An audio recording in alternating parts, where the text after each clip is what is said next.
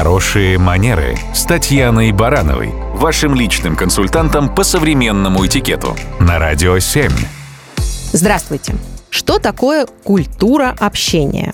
Конечно, это комплексное понятие. В него входит целый набор составляющих начиная с грамотности и соблюдения норм и правил языка и продолжая подбором корректных формулировок и фраз, которые не несут в себе скрытой агрессии и не являются по факту виртуозным хамством.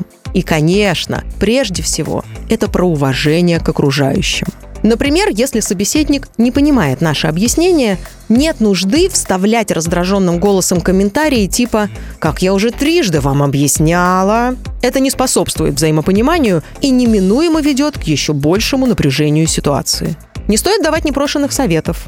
Нравоучение и рассказ постороннему человеку о том, как нужно вести себя в обществе, мало кому добавляют шарма. Если случайный попутчик в общественном транспорте объективно мешает своим поведением – Стоит так ему и сказать. Попробовать корректно обсудить с ним этот вопрос. В крайнем случае обратиться за помощью к водителю, машинисту, пилоту или любому лицу с локальными административными функциями.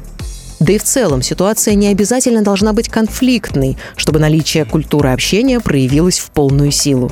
Даже в простой беседе с малознакомым человеком важно помнить, что корректным будет не сразу переходить на «ты», а сначала получить на это одобрение – такой шаблон поведения работает во всех формальных ситуациях с собеседниками старше 12 лет.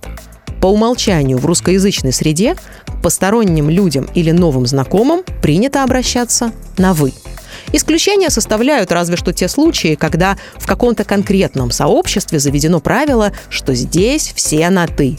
В остальных ситуациях собеседники начинают с «вы» обращения, пока не договорились об ином это базовое уважение к личности. А это и есть хорошие манеры. Радио 7.